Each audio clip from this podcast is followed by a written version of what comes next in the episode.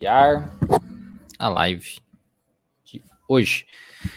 Boa, boa tarde. Acho, calma aí, estamos iniciando ainda que não entrou 100%. Deixa eu organizar aqui também. Está torto. Uma boa tarde para todo mundo que está aqui assistindo de tarde. Um bom dia se estiver assistindo depois da gravação de manhã ou se estiver assistindo de noite também. Hoje eu quero falar sobre aí com uns psicoterapeutas, profissionais, estudantes também aí da, da área da psicologia, sobre como organizar as finanças do consultório. Tá? Nós profissionais de humanas, aí nós não somos infelizmente os mais, é, os melhores quando a gente pensa, principalmente na ideia de contabilidade, finança, como lidar com essa, essas questões aí dentro da questão da clínica, da nossa prática clínica. Claro que há algumas exceções, algumas pessoas que têm alguma um jeito melhor com isso, ou recebem alguma orientação e tudo mais, mas eu sei que ele não dá dificuldade de alguns profissionais de conseguir organizar as finanças ali no consultório e né, a gente tem que se perguntar, né? Será que talvez eu, eu seja uma dessas pessoas e tudo mais, e saber o que fazer, tentar desenvolver habilidades quando a gente pensa, por, por exemplo, na terapia cognitivo comportamental, é resolver esse problema. Né? O que, que eu posso fazer para melhorar essa, essa questão, né? Se isso é um problema para mim.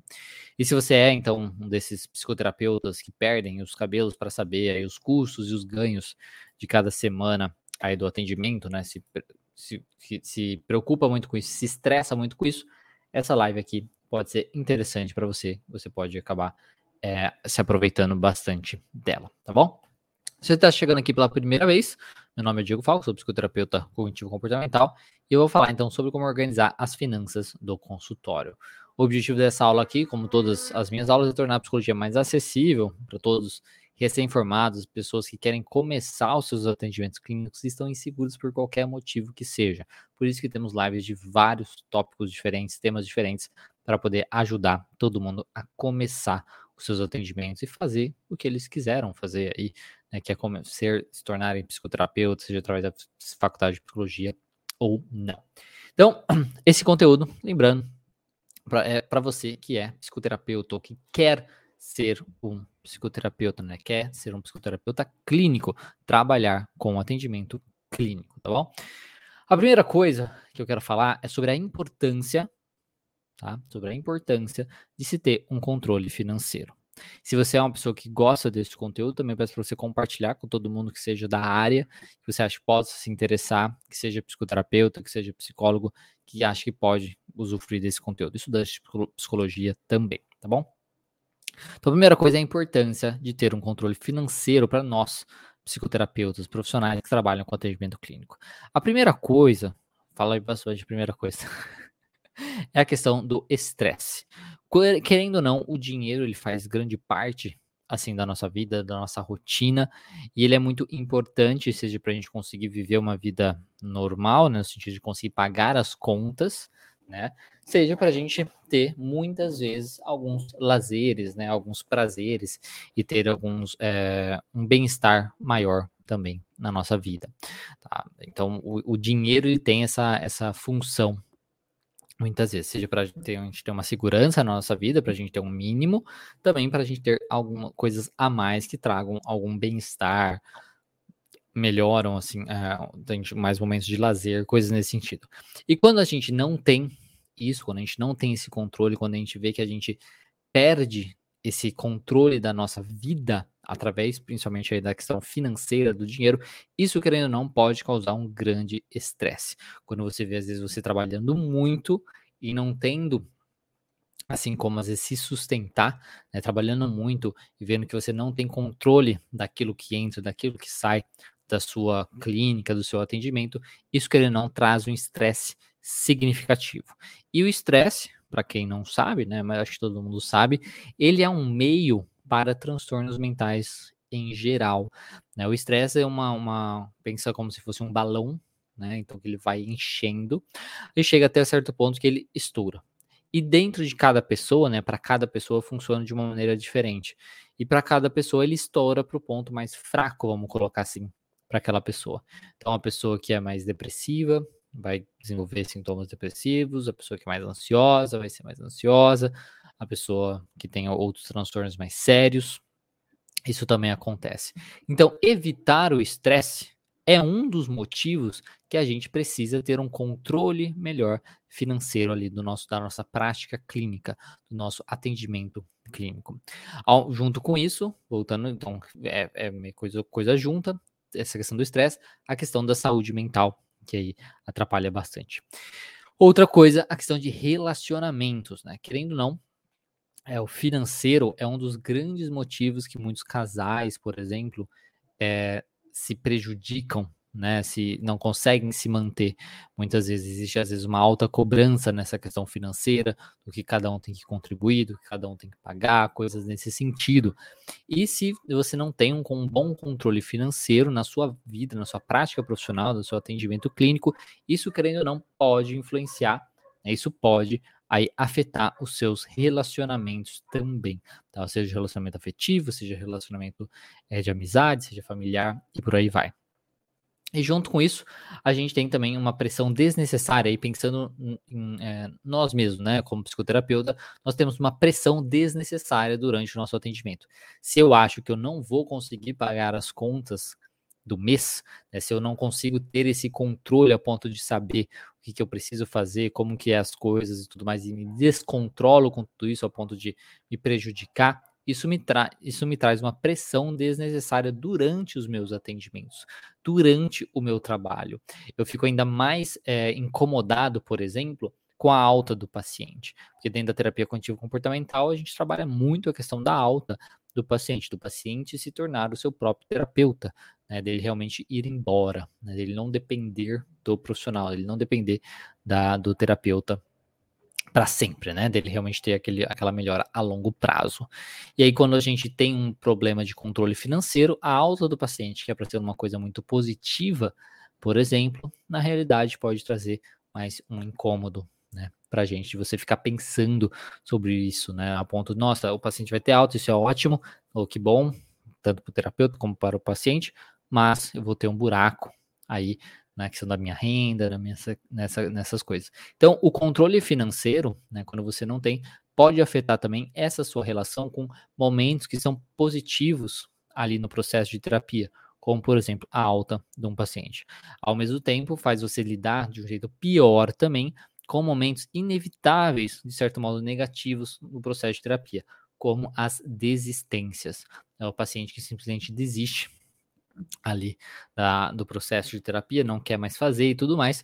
E aí, então, você também tem esse buraco, né, na questão é, financeira, e se você não tem esse controle, isso faz, faz esse buraco ser muito maior do que precisaria ser. Você sofre muito mais com aquilo do que precisaria sofrer. Sofrer. Sofrer é foda. Sofrer. Sofrer. Então, é, e, e o exemplo disso, pensando, trazendo para a terapia cognitivo comportamental, a gente pode pensar muito no modelo cognitivo, né? Assim, se um, uma situação, um paciente desiste, né, então o paciente desiste ali do processo de terapia, e um pensamento automático que o profissional pode ter a partir dessa situação é: não vou conseguir pagar minhas contas, eu não vou dar conta. E aí, não vou dar conta, pode ativar uma crença de que ele não é capaz de fazer isso, que as coisas sempre são assim, por que, que eu fui fazer isso, por que, que eu não fui escolher outra coisa, enfim.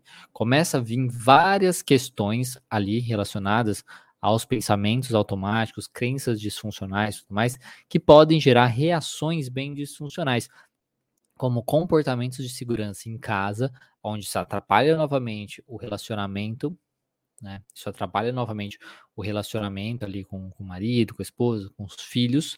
Isso torna, às vezes, o processo de terapia também mais rígido, às vezes tem um comportamento de transformar a terapia de um jeito, de não ser tão flexível ao ponto de dar a alta, ao ponto de é, estender, espaço, fazer o espaçamento entre as sessões e coisas nesse sentido.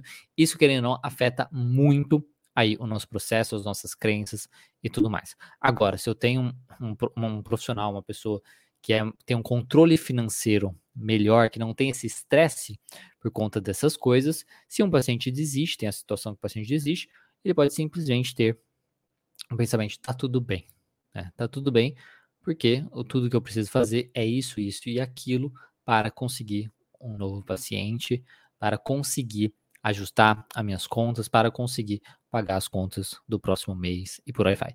Então, tudo depende de como você tem esse controle financeiro, de quanto você confia também na sua capacidade de fazer as alterações necessárias, fazer as devidas, é, ter as devidas ações para conseguir aí voltar aos trilhos, vamos colocar dessa maneira. Tá? E você que é psicoterapeuta pode ter certeza que também tem vários, muitos se incomodam com isso, se questionam sobre isso, sobre a questão do qual valor cobrar, né? O valor é uma coisa que muitos têm essa, essa, essa dúvida, né? E às vezes a gente fica sem saber por quê, né? Por que será que é uma dúvida tão grande assim, né? É, Claro que nós, como alunos, podemos ser mais questionadores, tudo mais, isso é muito importante, mas eu acho que é uma falha também da faculdade, né? De não falar tão abertamente sobre isso, ou pelo menos não de uma maneira tão sincera. Né? O que acontece muito é a gente ver profissionais reclamando, né? Reclamando, reclamando, reclamando, mas não necessariamente querendo entender mais ou abrindo um pouco mais a cabeça ou pensando sobre a realidade das coisas. Aí fica nessa, nessa pira. Qual valor cobrar? Como faço?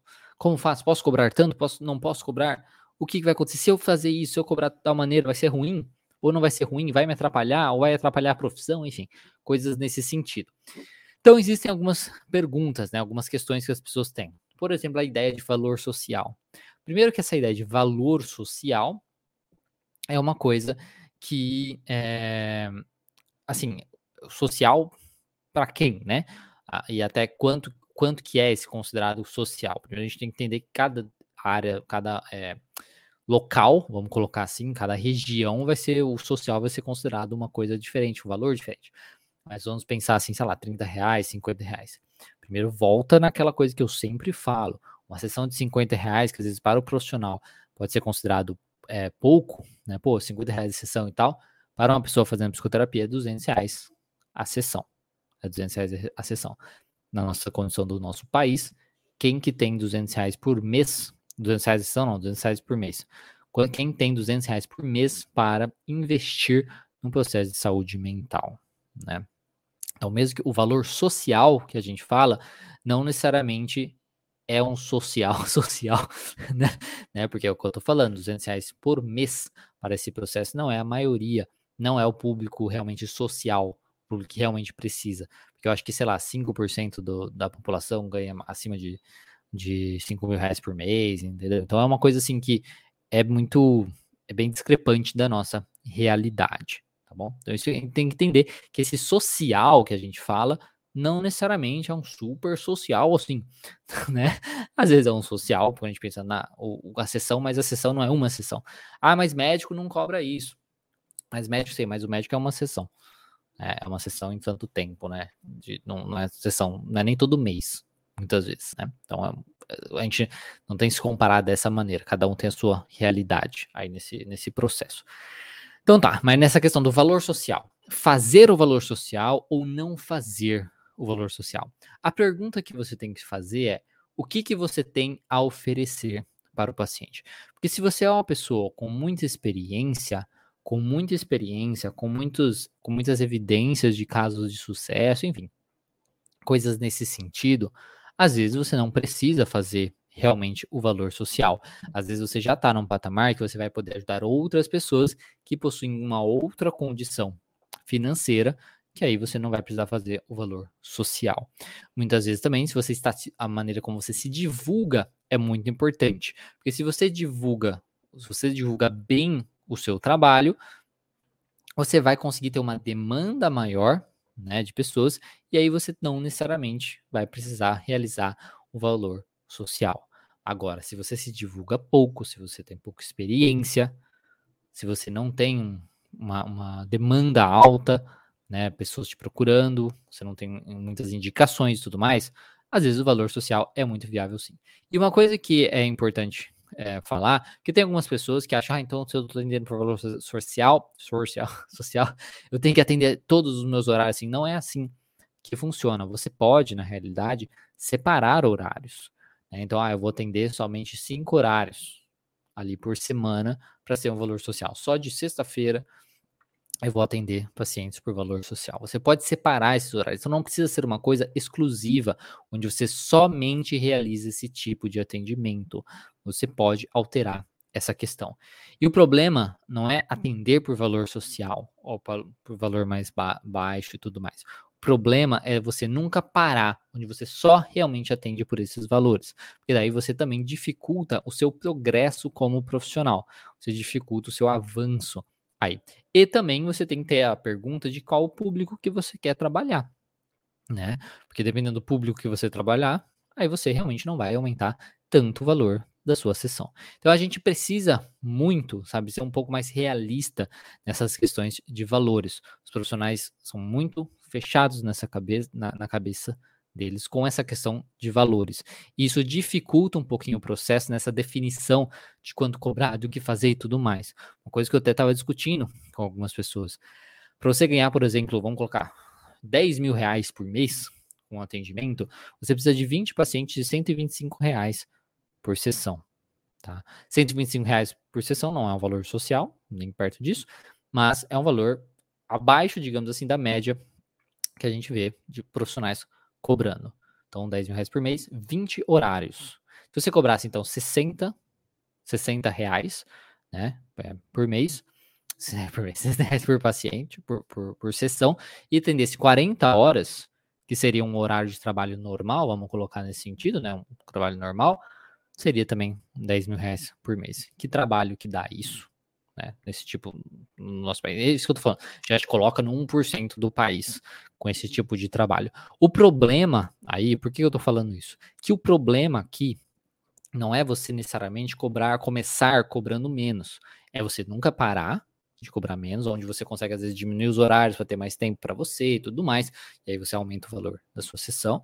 O problema não é você começar a cobrar menos, né? cobrar menos, ter horário de valor social e tudo mais. O problema é você nunca parar e você não focar no que é mais importante, a questão de você conseguir captar esses pacientes, de você conseguir fazer com que os pacientes queiram fazer atendimento clínico, principalmente aí no caso com você. Este é o foco principal, não quanto você vai cobrar, o quanto você vai deixar de cobrar. O problema não é cobrar pouco, tá? O problema é nunca parar e não ter pacientes que querem fazer atendimento com você. Porque se você tem uma demanda alta, você vai ter um trabalho normal, cobrando, pode cobrar pouco, e ter uma renda muito boa. Ai, mas aí você vai atender muito por dia, e isso vai exaustar. Isso aí é de pessoa. Isso aí é de pessoa, tá? Já atendi 15 horas num dia e ok. Tá? É uma coisa de pessoa falar, generalizar achando que isso, ah, é porque o psicólogo não pode. Isso é de pessoa, tá bom? Isso é para qualquer trabalho também. Tem pessoas que trabalham muito em outros trabalhos e ok, e outras pessoas que não trabalham menos e acham que é absurdo, que é exaustivo. Aí a gente não pode fazer nada. Aí a gente não pode fazer nada. Porque essa ideia de, ah, é porque é sofrido, porque a gente fica, aquela demanda do paciente tudo mais. Cara, é e não é. Aí depende de como você se relaciona. Se você é aquela pessoa que uma coisa é você ter empatia, né, pelo paciente. Outra coisa é tudo que o paciente traz, você pega para você e você sobra. Aí você vai trabalhar na sua terapia essa questão para que, que você não fique absorvendo as coisas do seu paciente também.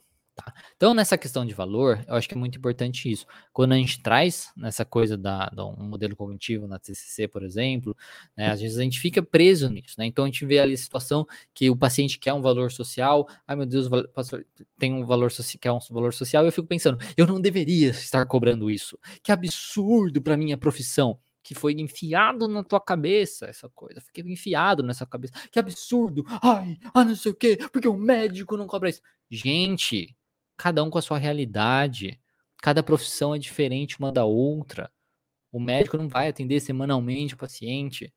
Como as pessoas reconhecem o médico também, como é a questão. E a valorização do profissional não vem você cobrando mais. Isso não tem lógica. A pessoa procurando você já mostra que ela acha que você importa, que você pode ajudar ela. Entendeu? Ela querer pagar menos não tem nada a ver com isso. Tá? Então, para um pouquinho para pensar, não fica preso em narrativas que outras pessoas enfiaram na tua cabeça, aí tá? fica preso, ai, porque eu não posso. Para, para, senta, faz cálculo. Faz cálculo, calcula. Que é o que eu falei para vocês, você pode trabalhar 40 horas vai ganhar, cobrando pouco e ganhando muito bem. Então, ah, não é esse o ponto. O ponto é como captar os pacientes, é nunca parar, já atender por pouco, para você ter mais tempo para você, para sua família e tudo mais. Tá? E fica preso nisso, nesses pensamentos automáticos. Esses pensamentos. Preso, preso, preso, preso. Repetindo, repetindo isso, repete, repete, repete, repete. Eu não deveria estar cobrando isso, não posso, que absurdo, blá, blá, blá. Deve ter gente às vezes assistindo aqui, que absurdo, falando isso aqui. isso acontece, é assim mesmo, tá? É, a questão é, para, respira fundo, se questiona, faz conta, anota, anota, pensa um pouquinho? Sobre essa questão mesmo. E aí você fica pensando sobre isso, você fica mais estressado, então você tem uma reação de estresse, né? fica muito mais estressado, você não faz o seu melhor trabalho, porque você não tá ali necessariamente, pô, ok, tô trabalhando, vou ajudar esse paciente, independente do valor tal, vou ajudar esse paciente, pá, acabou, já era né? vou ter uma experiência também, tem essa questão. Começando, às vezes, cobrar pouco vai te dar uma experiência. Né? Vai te dar uma experiência profissional ali também. vou, repito, o problema é nunca parar. Vai te dar uma experiência. Agora, se você fica com isso, esse pensamento, que não você fica estressado, você não faz o seu melhor trabalho para aquele caso, e você também não vai ganhar aí a sua experiência, porque você vai estar focado naquilo que você está fazendo. Você só vai estar pensando o quanto isso é injusto, enquanto isso é errado. Isso a gente tem que tomar muito cuidado, tá bom? Então, quanto cobrar? Isso depende da região, tá? Isso depende da região que você tá. Aqui no interior de São Paulo vai ser um valor, no interior do Amazonas vai ser outro valor, né? Em Brasília vai ser outro valor. Então é uma coisa que depende muito de cada região. Você precisa avaliar basicamente, qual a média aí que os profissionais comecem, come, cobram, enfim, de modo geral e tudo mais. Depende também da sua experiência como profissional. Às vezes você é um profissional que já trabalha há muito tempo, às vezes a idade também para passar a impressão. Então, às vezes você já trabalha em outra área. Nossa, trabalhei no RH por muitos anos, mas então você tem um conhecimento, às vezes não tem um conhecimento da clínica, mas tem um conhecimento ali grande, uma experiência boa sobre pessoas, sobre comportamentos e tudo mais, que isso também te dá uma bagagem, mesmo que você esteja começando na clínica. Né? Então depende da sua região, depende da sua experiência e depende aí da sua demanda. Da demanda, no caso aqui que eu tô falando, é quantas pessoas que querem fazer atendimento com você, né? Se poucas pessoas querem fazer atendimento com você, você pode vai colocar o valor lá em cima e aí fala assim: ah, vou esperar alguém querer. Tá, e às vezes demorar muito para começar. Pode ter gente que vai querer e tal, sim, mas às vezes demorar para começar. Depende de quanto você quer demorar para começar também. Tá? Nesse processo. Se você quer ir mais para uma linha de, tipo, ah, vou ganhando uma experiência mais e tal, aí vai de você. Tá? Mas é isso, é individual. Não tenta criar uma coisa como se fosse um jeito, uma resposta para tudo. Você não pode cobrar assim, você não... Então, é individual. É individual, é por região, é por experiência, é por demanda. É como você consegue captar esses pacientes e por aí vai, tá bom? Então, você que é psicoterapeuta, é muito importante ter tudo isso aí na sua cabeça. Pelo menos a refletir. Você não precisa concordar comigo. Você pode, pelo menos reflita sobre isso, tá? Pense um pouco assim sobre essas questões. Uma questão também que às vezes as pessoas têm dúvida, né? Será que eu preciso cobrar semanalmente o paciente?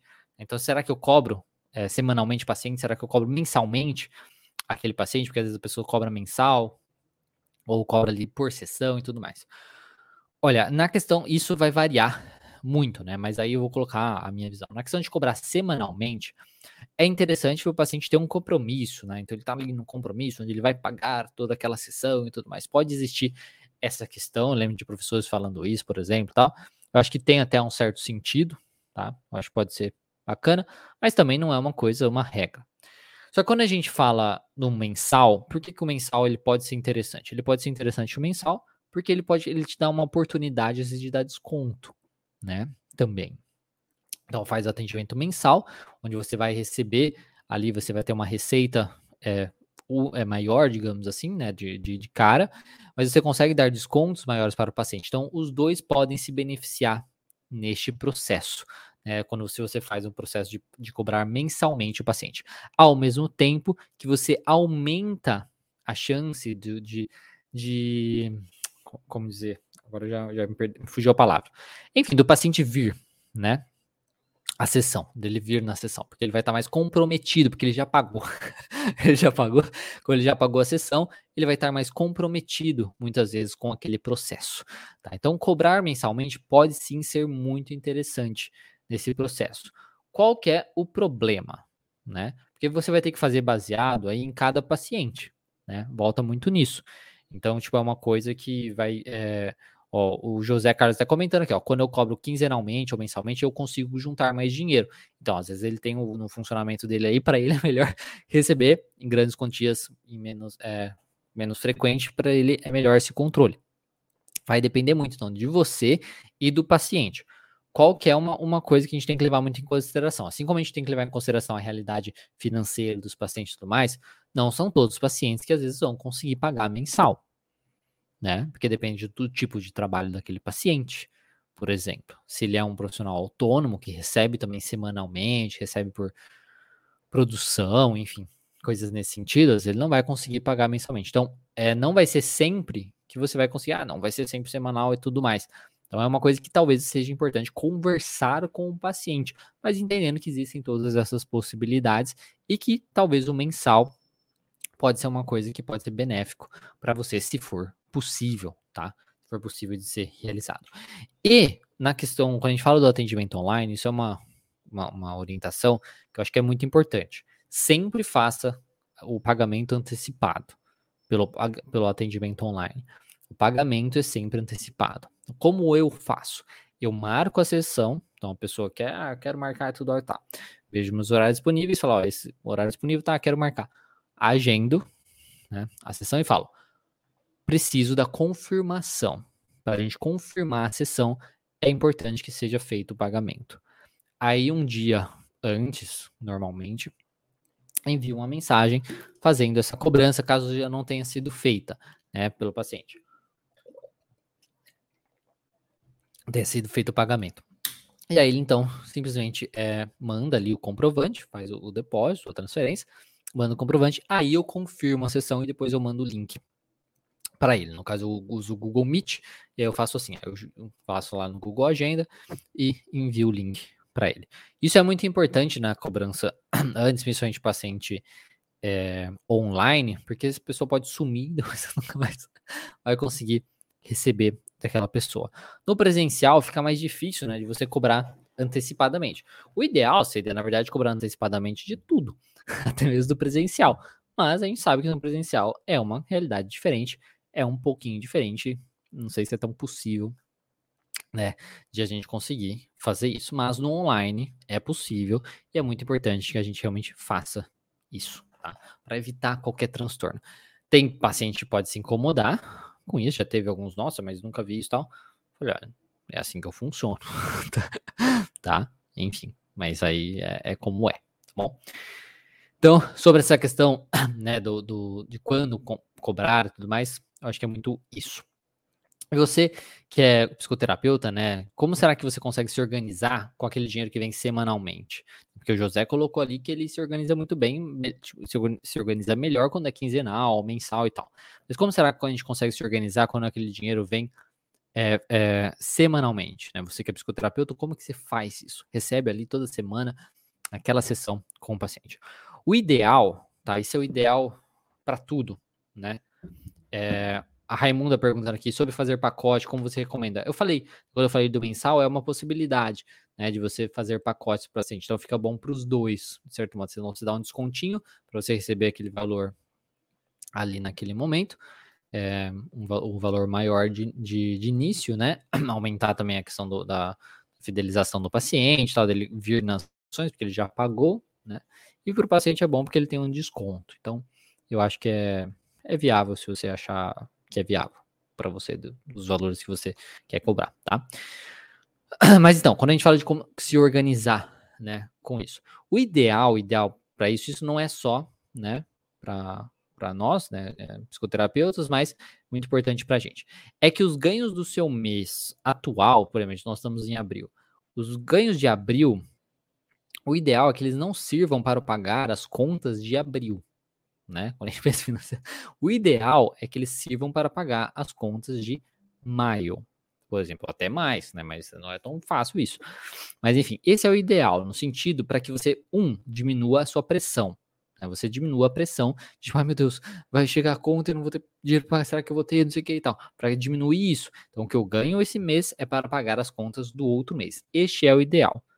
Claro que essa não é a realidade de todo mundo, principalmente alguém que está começando, né? Alguém que está começando, às vezes não vai ter um dinheiro para começar assim, né? Começar a pagar assim.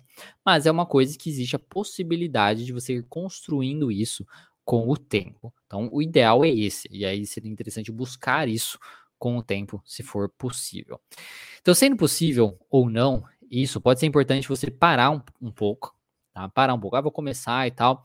Vamos ver quais são meus, as minhas de, despesas. Então, é parar um tempo realmente para organizar os seus custos mensais. Então, quais são os seus gastos? Ah, eu gasto com aluguel, eu gasto com água, eu gasto com luz, com internet, enfim.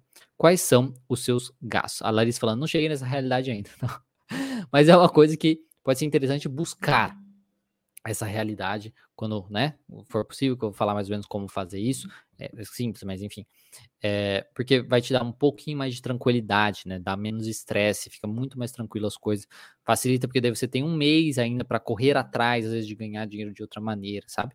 Então facilita bastante. Então você para um tempo e separa quais são os seus gastos, quais são os seus custos, as suas despesas mensais. Anota todas essas despesas. E aí você vai separar, por exemplo, envelopes com cada despesa. Então, ah, esse é um envelope para o aluguel, esse é um envelope para água, esse é um envelope para luz. Claro que água e luz é, é variado, né? É bem variado o preço, o valor e tal. Às vezes o aluguel também, porque você tem condomínio e tal, pode ser variado. Mas o importante é que tenha, tipo, uma média. Então, tipo, aí, você gasta... Tem mês você gasta 300 de, de água, tem vezes que você gasta é, é, 200. Então, aí você coloca o talvez o mais alto, o 300, ou você coloca a média, 250. Porque daí se sobra, fica para o outro mês. Né? Alguma coisa nesse sentido.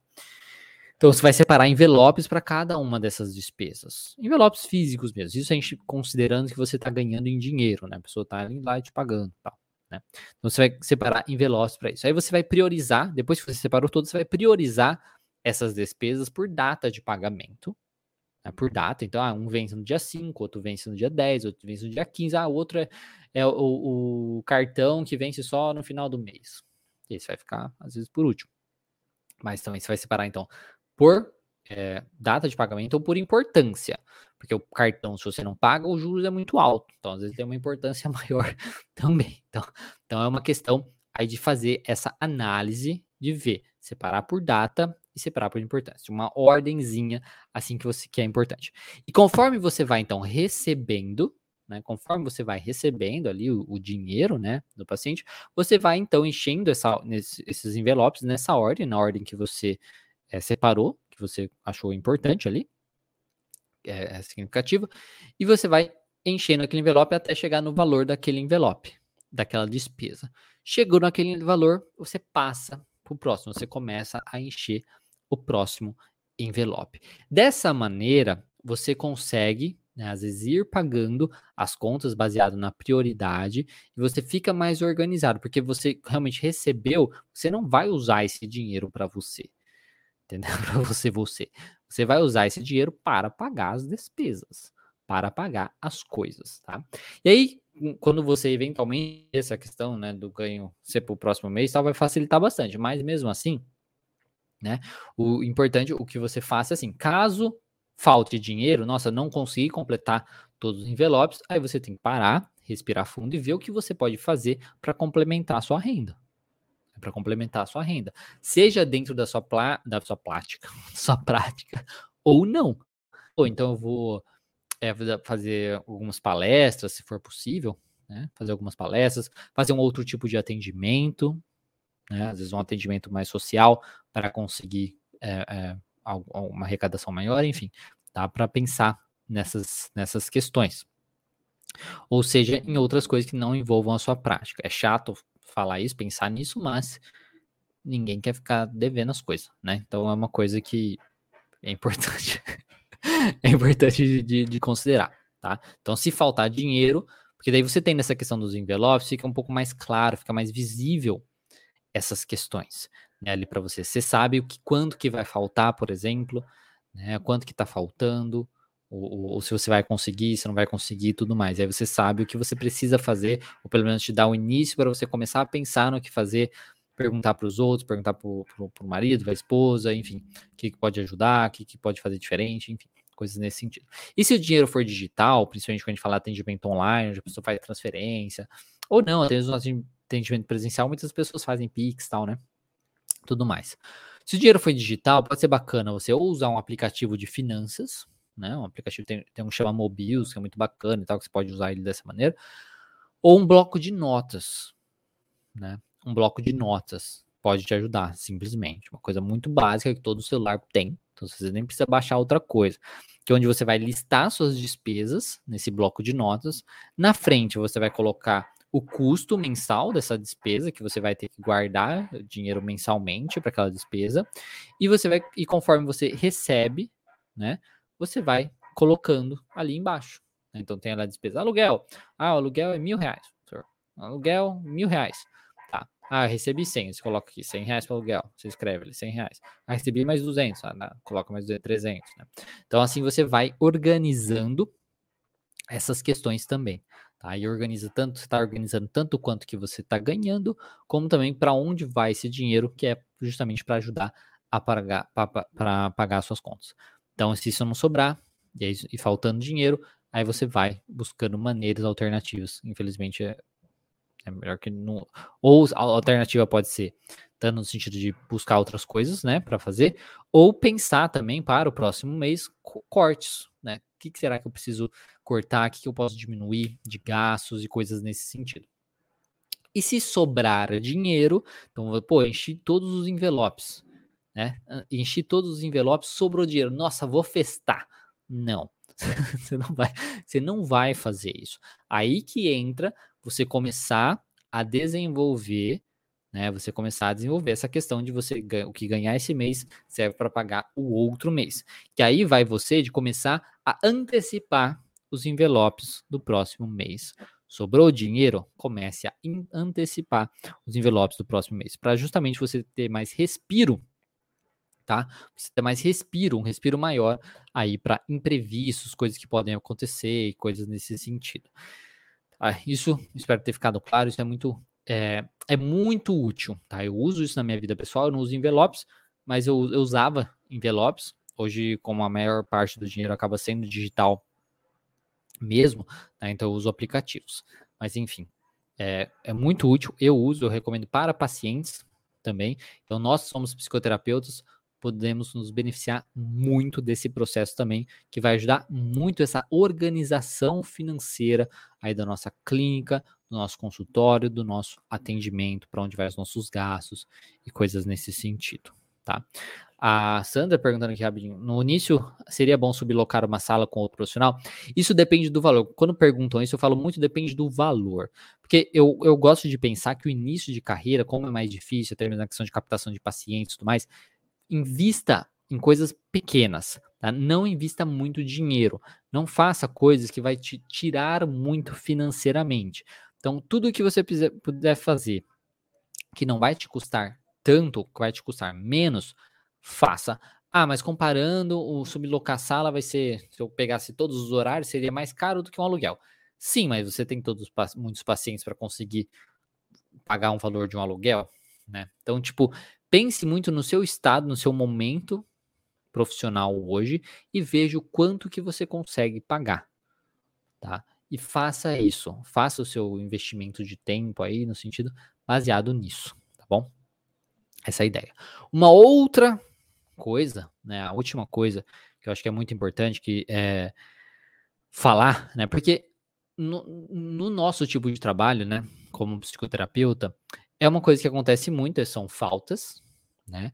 E faltas mesmo, faltas avisadas, onde o paciente, às vezes a gente não vai cobrar aquela falta, porque se o paciente não avisou, foi muito em cima da hora e tal, a gente vai cobrar aquela, aquela sessão.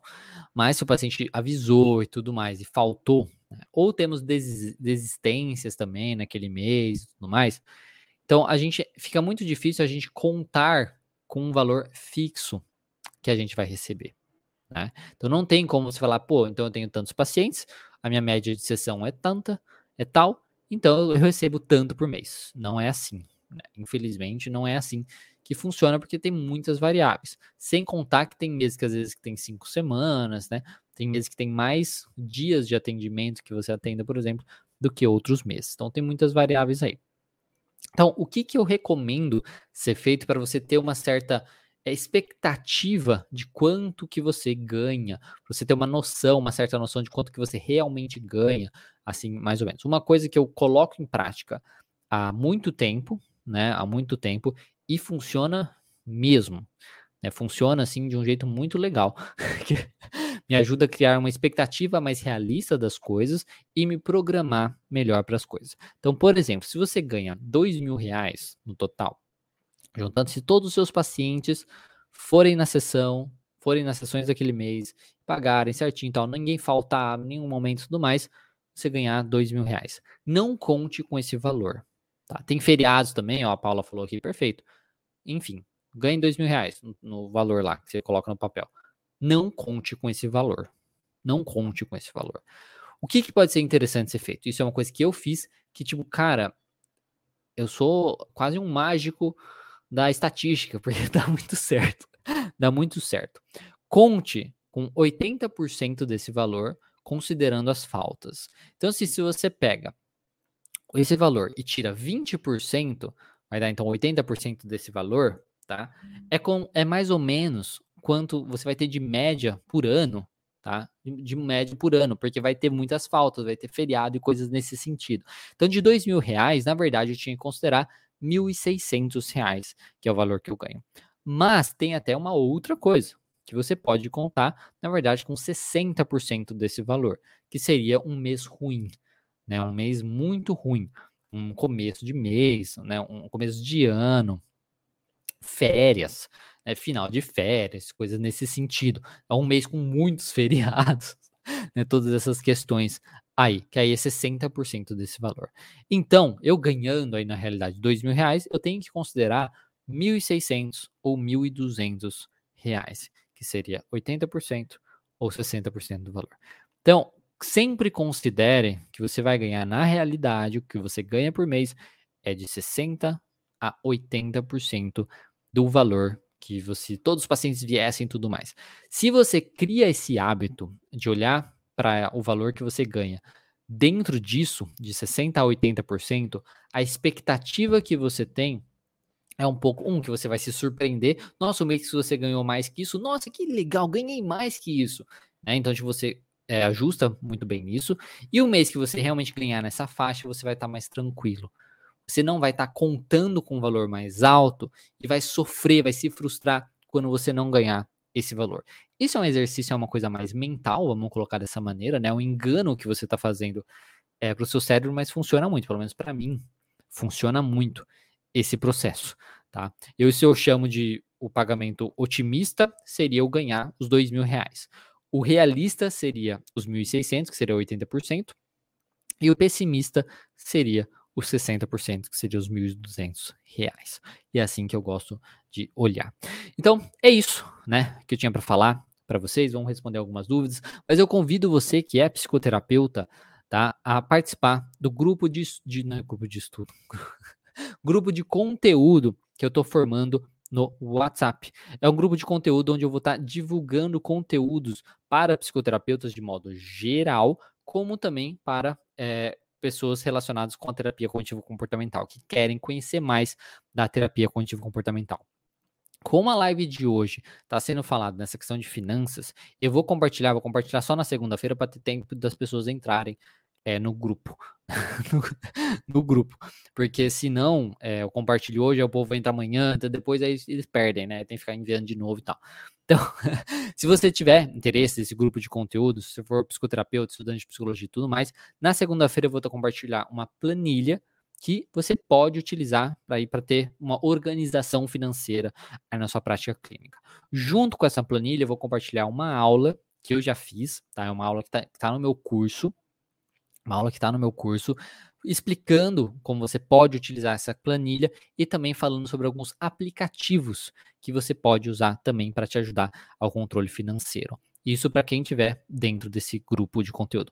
É, é, não é inscrição, é, é um grupo gratuito. um grupo gratuito. Se você tiver no, no YouTube ou no Facebook, na descrição do vídeo tem o link ali para você clicar e poder entrar nesse grupo. É um grupo fechado, tá? No sentido que as pessoas não podem comentar, então vocês não vão ter spam. Vai ser eu lá. Eu, tipo, eu, a, a ideia é que toda segunda-feira eu mande alguma coisa, algum conteúdo interessante exclusivo para o grupo e lembre vocês das lives de terça e de quinta-feira, tá? E também quando eu tiver eventos, com lançamentos de curso, tudo mais, eu também vou mandar lá. Essa é a ideia. E também, eventualmente, eu posso abrir, né, para perguntas, questionamentos, tudo mais. A gente está vendo aí como que a gente vai fazendo, usar mais desse grupo também, se o pessoal tiver interesse, né? Às vezes fazer um, um questionamento, uma coisa de. É, sabe, uma pergunta e resposta, sei lá, alguma coisa assim. Então, repetindo, se você estiver no YouTube no Facebook, na descrição do vídeo tem lá o link para você se inscrever. Se você tiver no Instagram, entra lá no, no perfil do Instagram, tem o link, lá no link na biografia. Você vai clicar, aí vai ter um monte de botão. É o primeiro botão, grupo de conteúdo. Grupo de conteúdo, lá. Aí você clica nesse botão para você poder se inscrever no grupo, tá bom? É isso. Então, deixa eu só ver aqui se temos algumas perguntas para a gente já poder encerrar. A Paula, aqui, muito boas essas informações. Bom, Paula, fico muito feliz, fico contente é, que gostou. Você está certíssimo em relação aos valores. Muitos pacientes desistem por não ter como pagar. Sim, né? Aí é uma coisa assim que aí o, o, profissional fica sem aquela experiência, fica sem a sensação de tipo ajudei o paciente, tudo mais, ele perde isso, né? E o paciente fica sem terapia, né? Então é uma coisa que a gente precisa entender que a realidade é muito diferente para cada pessoa, para a região e a nossa realidade no país como um todo não é a mais assim, né, para essas coisas. A Daniele falando aqui, é, a Daniele, exatamente, um dos segredos é atender, nunca parar. Isso mesmo. É, com o tempo as coisas vão fluindo. Exatamente, perfeito. Que tema importante, parabéns pela iniciativa, o Silas coloca aqui. Eu fico feliz. A Daniela até fala que eu faço uma analogia: um piloto de avião é considerado um bom piloto quando ele tem muitas viagens feitas. Portanto, quanto mais atendimentos fizermos, melhores experiências vão ter. Perfeito. É isso mesmo. É independente do custo que você fizer esse atendimento, você vai ter pelo menos a experiência. Né? Então, ter um, uma prática é o essencial para a gente, tá bom? É isso, espero que vocês tenham gostado. Se vocês gostaram dessa live, seja pelo YouTube, seja pelo Instagram, dê um curtir, curte a live, compartilhe com as pessoas que talvez possam gostar, ou com as pessoas que possam não gostar também, que acham que não gostam de mim, sei lá, não gosta daquele cara, não gosta de TCC ou qualquer coisa assim mas compartilhe com pessoas que sejam da área, da psicologia, né, de psicoterapia, de modo geral, da terapia contínua comportamental, que sejam estudantes de psicologia, compartilha essa live, é, dê um gostei e se inscreve no canal ou segue aí no Instagram, tá bom? É isso. Um bom dia para vocês, bons estudos, bom trabalho e um bom resto de semana. E na segunda-feira eu estou enviando lá no grupo de conteúdo o conteúdo dessa live. Tá bom? Então, se você estiver assistindo a gravação, Aqui é na segunda-feira, no dia, deixa eu até marcar aqui, no dia 11 de abril de 2022. Se você está assistindo depois de 11 de abril, você ainda pode entrar no grupo de conteúdo, mas esse conteúdo que eu vou compartilhar lá no grupo é, não vai estar tá mais lá, você vai, não vai receber, tá bom? É isso. Muito obrigado, um bom, uma boa semana a Paula perguntando se eu faço supervisão. Hoje não, hoje eu estou encaminhando para os meus supervisores que fazem as supervisões para mim no meu curso da academia da TCC. Se você tiver interesse, manda uma mensagem para mim que eu te encaminho, tá bom? É isso. Muito obrigado, pessoal, e até mais. Deixa eu colocar aqui. Até mais.